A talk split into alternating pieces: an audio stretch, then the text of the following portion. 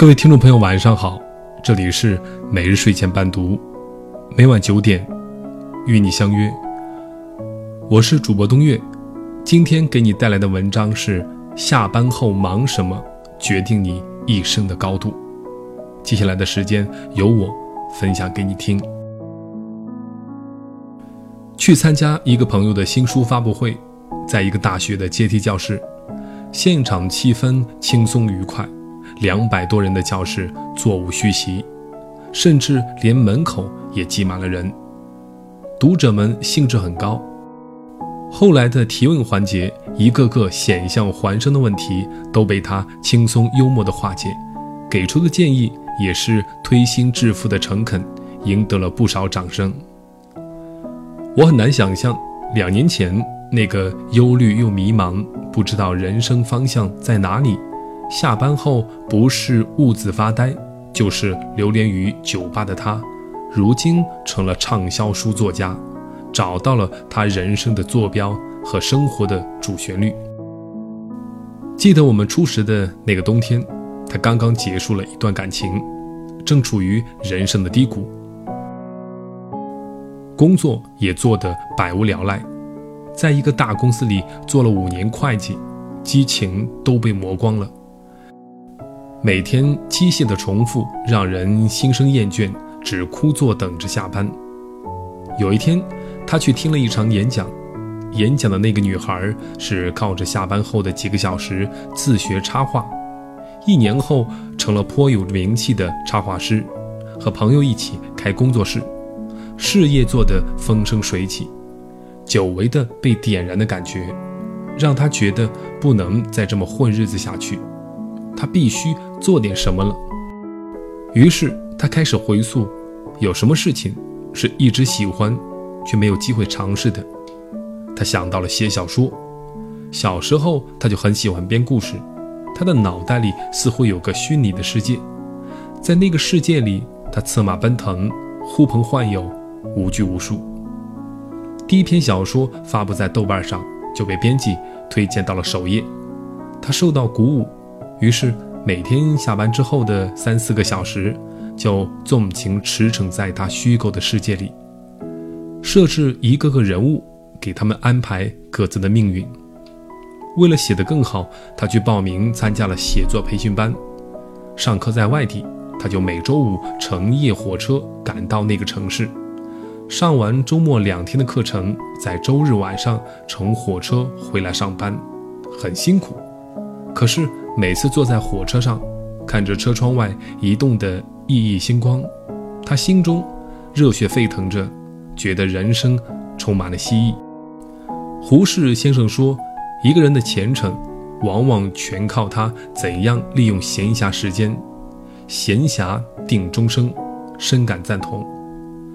胡适曾总结自己一生的成就，谈及白话文，坦言完全是业余时间的充分利用。那个时候，他一天要做十几份兼职，但每当空闲休息的时候，便会思索如何让普通大众听得懂自己的课。于是，在别人闲聊闲逛时，他让白话文占领了中国，成就了一番伟业。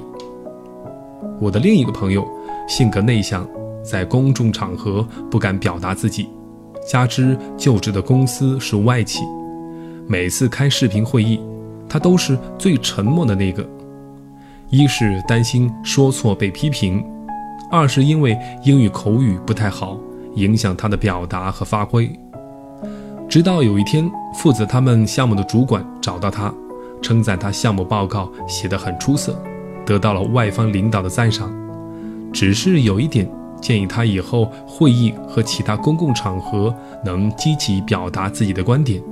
他才意识到，自己的不敢表达，已经成了他成长中最大的拦路虎。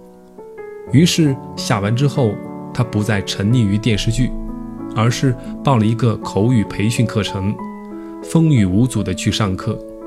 另外，他还练习演讲，强迫自己去学习如何在公众场合表达。过程当然是很辛苦的，无数次他都想放弃。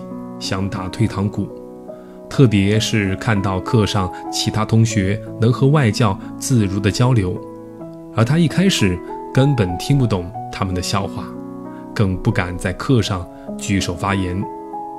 可是，你要永远做一个胆小鬼和不思进取的人吗？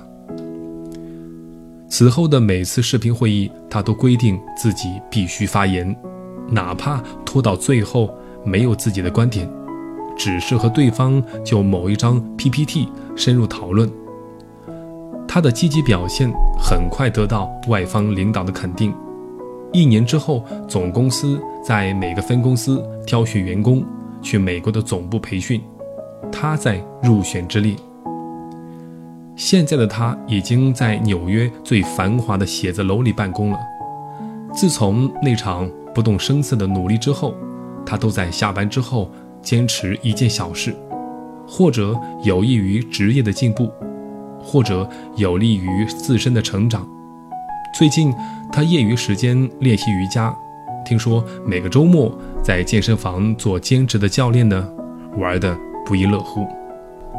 如果一个人在下班之后能利用闲暇时间，坚持一件有益的小事，假以时日，这件事会以不可思议的方式丰富你。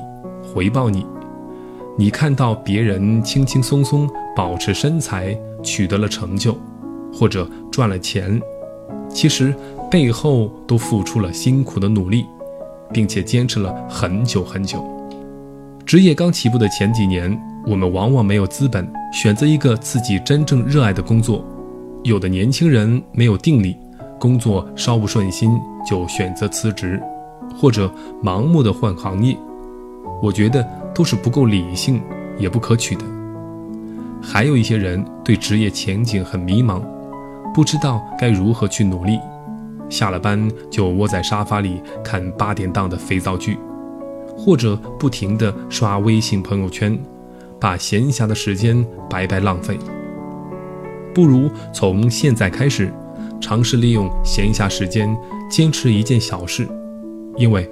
这世上无论是谁，都没有平白无故的成功，也没有一帆风顺的坦荡。再有光芒、有成就的人，都是从一件件小事，一天又一天的积累起来的。你所看到的光鲜，都是无数流汗的夜晚组成。与其临渊羡鱼，不如退而结网。你的时间用在哪里，就会成为什么样的人。下班后忙什么？如何利用闲暇时间，决定了你一生的高度。今天晚上的故事就分享到这里，感谢你的收听。每日睡前伴读，每晚九点，与你不见不散。晚安。除了阳光，没有什么可以笼罩世界。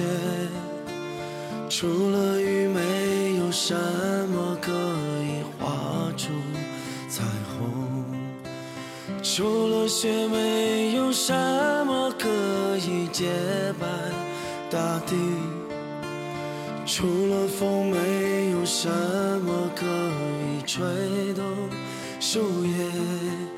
你有没有看到自己眼中的绝望？你有没有听见痛彻心扉的哭声？你有没有感到心如花朵般枯萎？你有没有体验过生命有多无可奈何？除了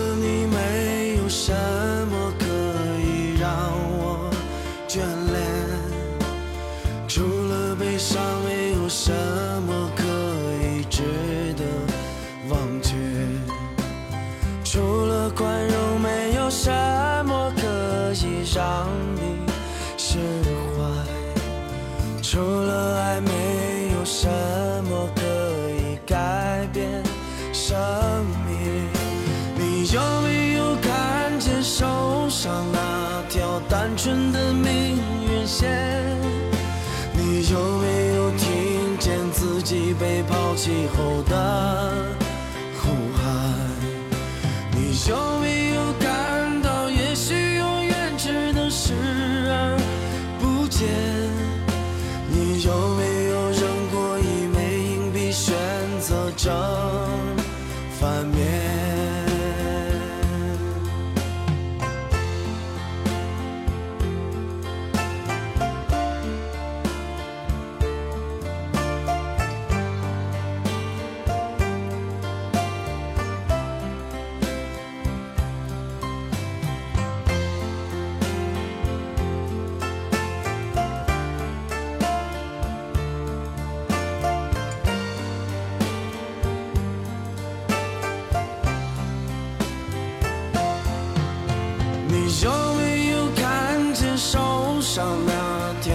春的命运线，你有没有听见自己被抛弃后的？